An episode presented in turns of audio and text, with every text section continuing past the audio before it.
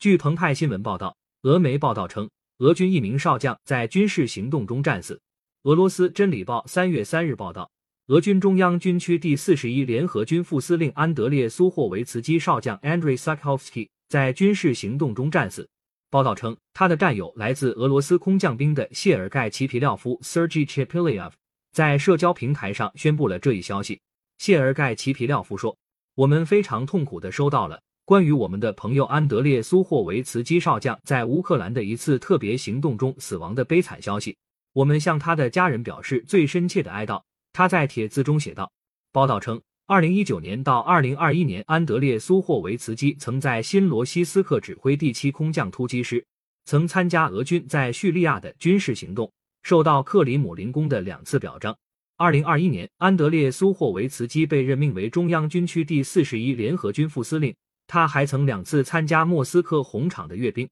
并被授予多枚勋章。对于安德烈苏霍维茨基战死的消息，俄罗斯国防部还未进行回应。若属实，则其为目前俄军在此次冲突中战死的最高级别指挥官。英国《独立报》称，安德烈苏霍维茨基是被乌克兰狙击手枪杀的。当地时间三月二日，俄罗斯国防部发布数据，在俄对乌克兰展开的军事行动中，俄军有四百八十九人死亡。一千五百九十七人受伤，乌克兰民族主义分子和乌克兰安全机构的军人遭受了超过两千八百七十人死亡和约三千七百人受伤的损失，至少五百七十二名武装人员被俘虏。感谢收听羊城晚报广东头条，更多新闻资讯，请关注羊城派。